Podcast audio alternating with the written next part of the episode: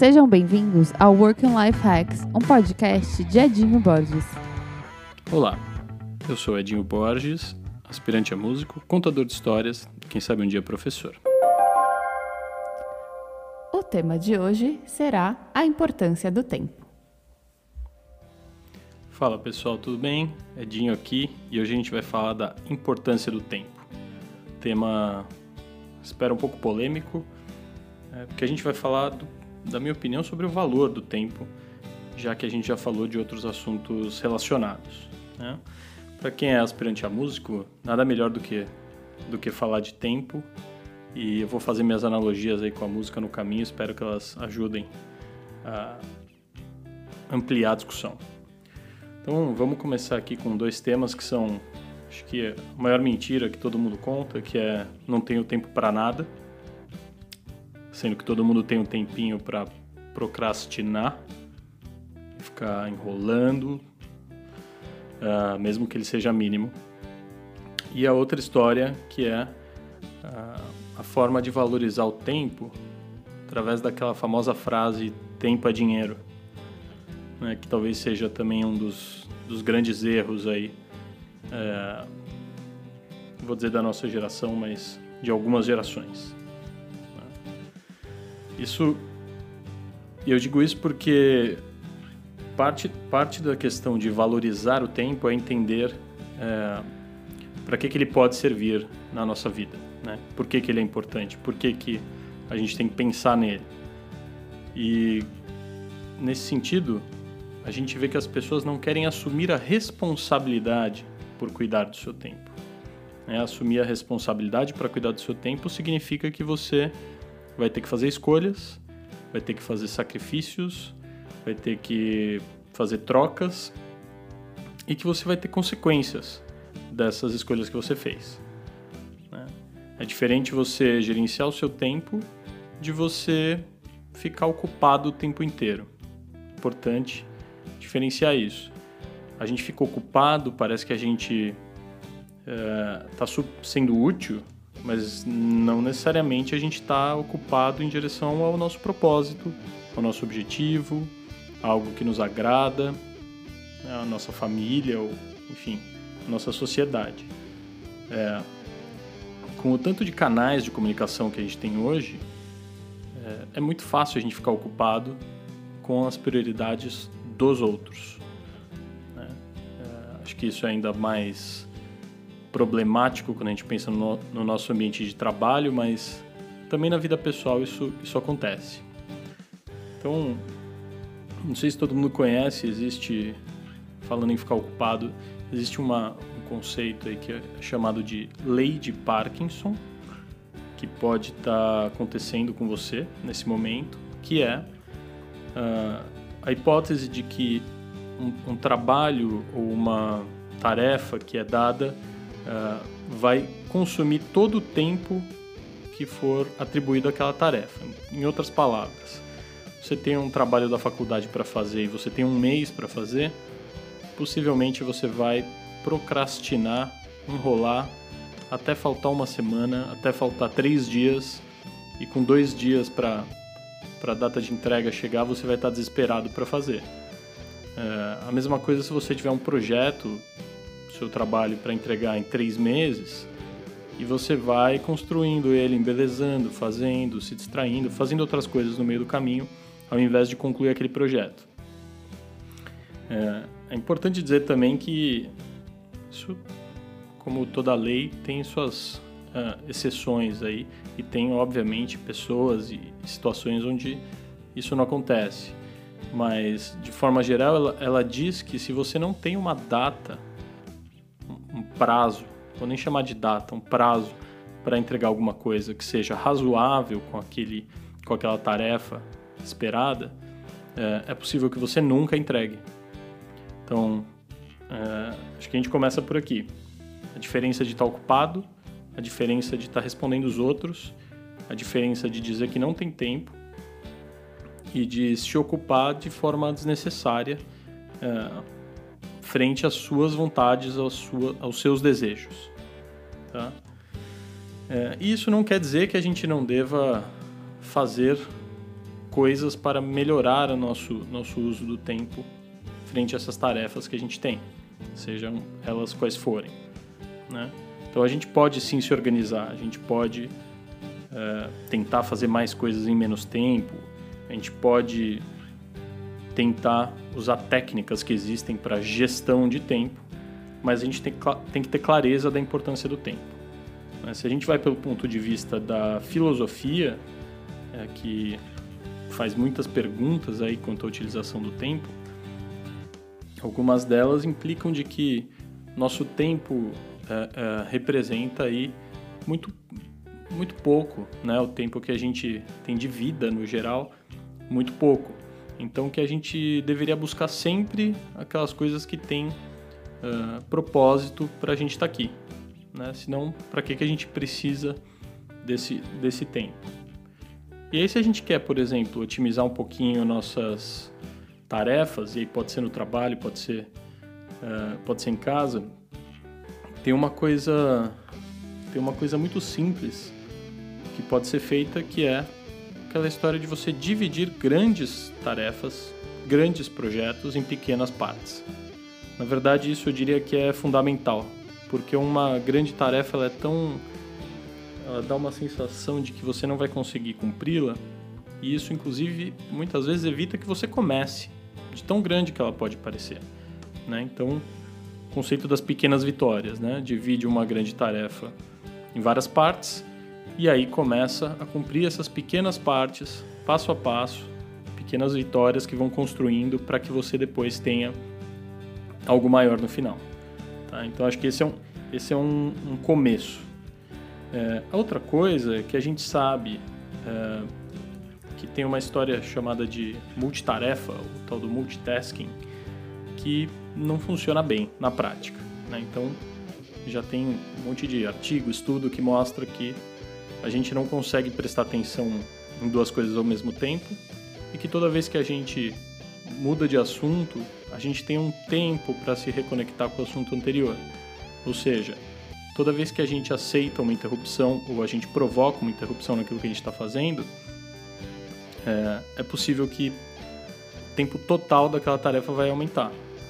Né? Ou você vai parar no meio e vai ter que começar outra coisa porque o tempo que você tinha dedicado para ela se esgotou. Importante, importante lembrar disso. Além disso, é, tem a famosa lista de tarefas, né?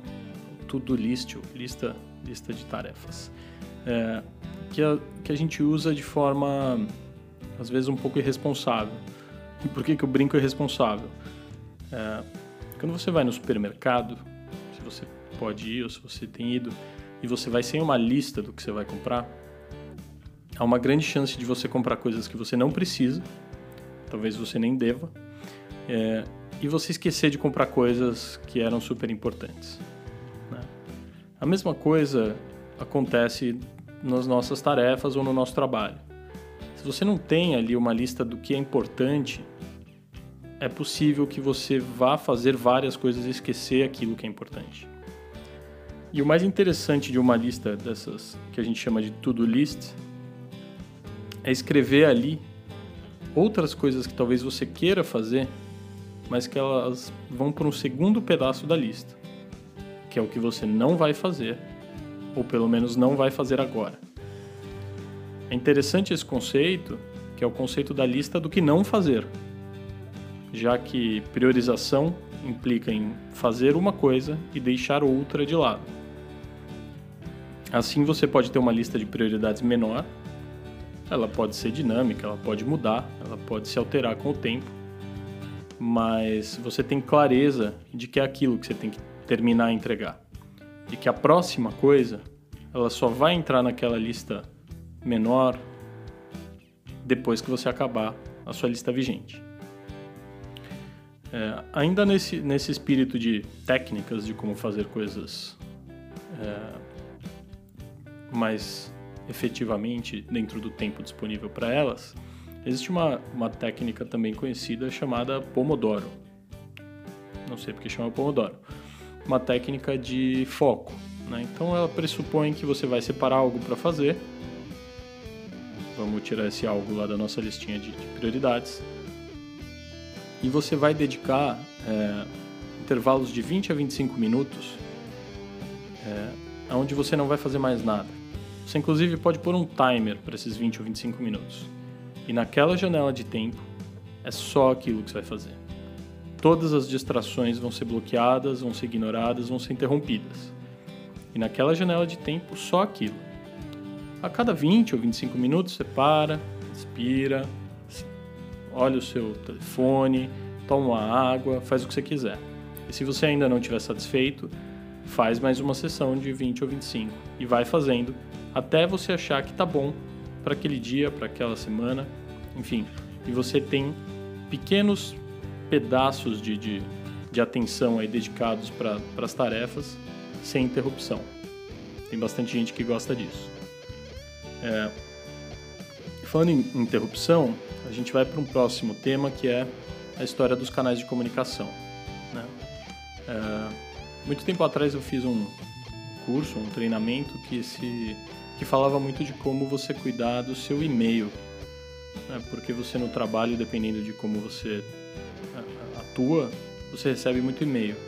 Acho que hoje em dia isso se expande, né? Eu brinco que são os canais de comunicação são caixas de entrada na sua vida. Então, se você tem a sua caixa de correio físico, onde você recebe cartas, contas, propagandas, você também talvez tenha algo parecido na caixa de correio eletrônico, então, talvez o seu e-mail. Você começa a ter algo parecido nos seus SMS, no seu WhatsApp e em qualquer outro aplicativo de comunicação que você utilize, redes sociais, enfim. O que acontece é que você começa a ter é, muitas portas de entrada. Então vamos pegar é, meu caso, o caso de algumas pessoas que eu conheço. Você tem um telefone pessoal, uma linha de telefone do trabalho, você tem WhatsApp, você tem SMS nas duas linhas, você tem e-mails pessoais e profissionais, você tem as suas caixas de correio físicas, você tem algumas redes sociais, Instagram, talvez você tenha o Facebook, talvez você tenha uh, alguma outra rede, Twitter, não sei. Imagina a quantidade, a quantidade absurda de entradas de informações que você pode ter ali, tá? É, e aí tem algumas técnicas para isso. Uma delas é reduzir o número de entradas, ou pelo menos reduzir o número de entradas que você responda. Isso vai fazer com que os remetentes, né, as pessoas que se comunicam com você, entendam que tem alguns canais que você não responde. Simplesmente eles não, não valem como canais de entrada. Uma forma de você reduzir.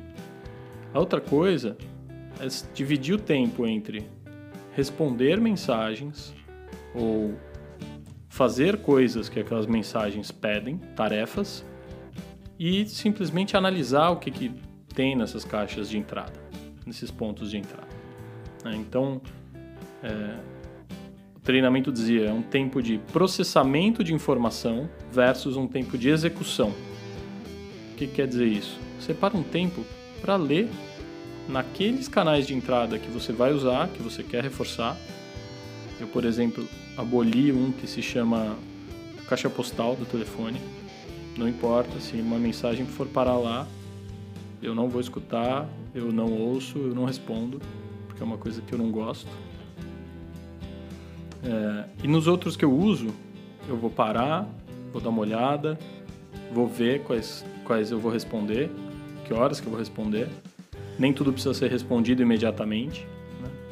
A mensagem é instantânea, a resposta não precisa ser instantânea. E aí você começa a separar o tempo onde você está recebendo informações, mas está sob o seu controle, a sua decisão, o que você vai fazer a partir dali. É, o que nos leva para o próximo ponto, que é a definição de que o seu tempo, o seu calendário, a sua agenda, ela é sua, ela não é de outras pessoas. Né?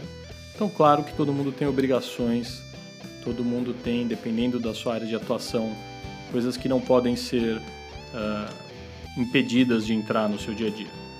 Né? Horas de início, horas de fim, horas de intervalo, etc. Mas se você tem algum controle sobre o que você pode fazer do seu calendário, é, não delegue para os outros, porque eles não vão cuidar do seu calendário da melhor maneira. Então, por exemplo, se você tirou férias do seu trabalho, talvez você não deva trabalhar nesse período. Muitas pessoas podem tentar te acessar, conversar com você, pedir alguma coisa, é, e você pode, assim, numa boa vontade, responder mas de verdade, quando você voltar para o trabalho, a sua sensação foi de quem não descansou. Então, como férias, talvez não tenha valido a pena. Digamos que aquele problema pode ter sido resolvido, aquela pessoa pode ter sido ajudada, ou não, ou não o suficiente pelo tempo que você tinha, e você não fez nenhuma coisa nem outra. É, a sensação que isso dá é uma sensação de frustração muito grande, né? diferente do que talvez você esteja buscando quando a gente fala da importância do tempo, que é uma sensação de satisfação, de é, melhor uso do seu tempo. Então, eu brinco aqui que tem, tem, tem pessoas que conseguem dividir o seu tempo de uma forma bacana e, ao dividir tarefas, talvez pessoais ou do trabalho, elas vão bloquear períodos dos seus dias para fazer aquilo. Então, vamos dar um exemplo, que você está num trabalho que você não gosta, que consome muito do seu tempo e você fica com essa sensação de nunca ter tempo para nada. Será que você não deveria separar algum pedaço do seu tempo livre para se preparar para mudar de trabalho, para estudar outra coisa, redirecionar sua carreira, se aperfeiçoar? Porque simplesmente reclamar da falta de tempo que o seu trabalho atual está te dando não vai resolver. A mesma coisa serve para um curso que você queira fazer, para um livro que você queira ler ou para qualquer outra coisa. Como analogia, para não dizer que eu estou só falando, é, eu tenho usado um pouco de tempo para estudar mais música, né? E, e, a música vale como um, lugar interessante para essa, essa discussão. Primeiro, porque tempo é um, é um componente fundamental da música.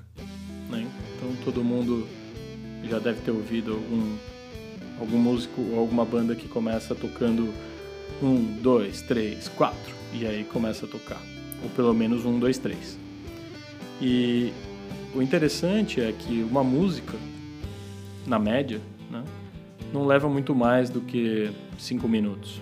Claro que tem muitas exceções, mas o que, que eu quero dizer com isso? Um músico tem que se esforçar para dentro de 5 minutos, 4, 3, 8, quanto for, ele conseguir colocar a mensagem dele lá dentro. Essa mensagem instrumental, pode ser voz, pode ser melodia, pode ser tudo junto, mas tem, tem um limite. E vai ser dentro daquele limite que ele vai trabalhar. Então não adianta fazer uma música que dura 5 horas, porque aí, poxa, posso fazer o conteúdo que eu quiser né, em 5 horas uh, talvez ela não seja muito bem aceita. Então, uma analogia boba, mas uma analogia interessante. É, isso leva a gente para um, pro, talvez último, penúltimo ponto aqui, que é a questão de você dizer não. Então, escolher os seus canais de comunicação, cuidar deles é importante, mas também dizer não é, é importante. Muita gente tem dificuldade em dizer não é, às vezes realmente tem que tomar um cuidado para qual não você está dando, mas dizer não significa não posso fazer isso agora, estou ocupado fazendo outra coisa. Ou é um não para você mesmo, não vou parar o que estou fazendo agora porque estou terminando outra coisa. É Uma coisa que, além de outras pessoas, o que rouba muito do nosso tempo são as nossas redes sociais com o que a gente chama do scroll infinito o rolamento infinito. Né? Então, dizem que a gente busca fazer os rolamentos infinitos uh, numa expectativa de ter alguma coisa ali que vai nos trazer um, uma sensação de prazer. A história da dopamina ali no cérebro. Uh, então a gente fica com aquele rolamento infinito, rolando o Instagram, rolando o e-mail, rolando o Twitter, rolando o Facebook, ou o que seja, uh, em busca disso. Enquanto a gente faz isso, tem gente que gasta 4 horas por dia, 6 horas por dia, 7 horas por dia no telefone. vale, vale você ver se você não é essa pessoa, porque de repente só nisso todo o seu tempo está indo embora. Né? Então, é importante a gente entender que essa sensação nossa de falta de tempo é porque além das nossas obrigações, a gente tem uma série de opções do que fazer com o nosso tempo. A gente pode ver um filme no Netflix a hora que a gente quiser, a gente pode ver a rede social a hora que a gente quiser, a gente pode falar com as pessoas a hora que a gente quiser, ler um livro. Hoje em dia está cada vez mais fácil, dispositivos eletrônicos para isso. É... E a gente também precisa ter um tempinho livre, né? Às vezes para esfriar, para meditar, para relaxar ou ócio puro, sem fazer nada. É... E com tantas opções e obrigações, o que a gente acaba fazendo às vezes é não fazendo nada disso. E daí, daí a valorização do tempo ser tão importante.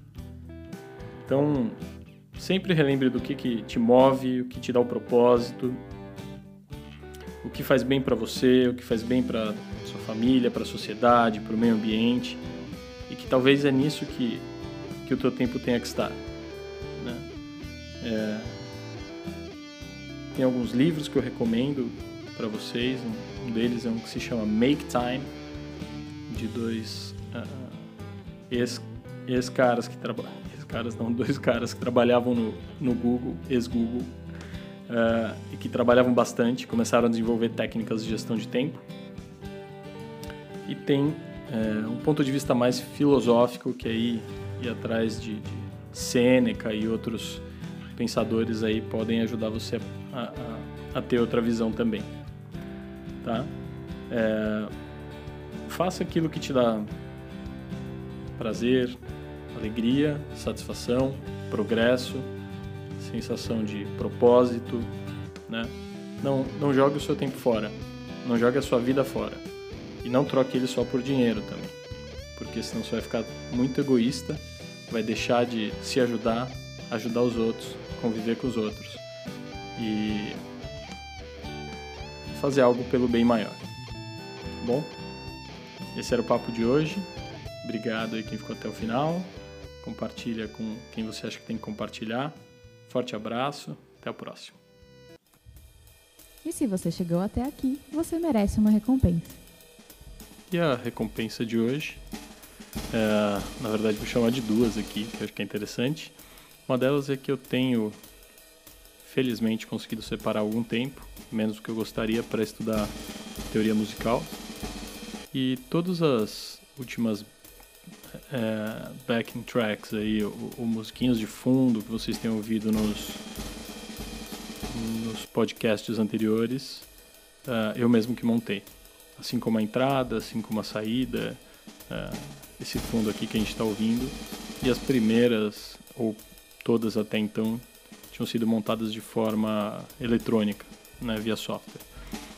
E aqui vocês ouviram no de hoje, que enquanto o assunto principal estava rolando, foi uma que eu fiz com instrumentos aí, é, claro, exceto a bateria, que não só eu não sei tocar, mas foi bem mais fácil colocar uma bateria pronta do software, mas é, violão, guitarra, base, baixo e guitarra solo. Então valeu, valeu a pena investir um pouquinho de tempo do meu lado, a satisfação bacana, espero que vocês tenham gostado. Na verdade, é primeira composição, vamos dizer aí, que eu de fato consegui montar. E a música sugerida não é a minha, a música sugerida é uma música do Pink Floyd, que se chama Time. É, tem uma versão que começa, inclusive, uma entrada com uma série de, de relógios tocando, como se ele estivesse numa uma loja de relógios antigos. E ela fala exatamente isso da, da relação da vida e do tempo. Então, o cara começa jovem, quando ele vê parece que o tempo já passou, 10 anos passaram, daqui a pouco ele está mais velho é, e está tentando entender ainda para onde que ele tem que ir. Né? Dá uma olhada na letra, na tradução, enfim, como você preferir. Essa é a minha recomendação, música Time, muito bacana. É, se você tiver sem tempo, pula a introdução, que é meio longa, e vai direto, acho que para um minuto e pouco, onde a música começa, um minuto e meio, acho que é. Tá? Então, Essa é a recompensa de hoje. Obrigado mais uma vez por ouvir. Forte abraço.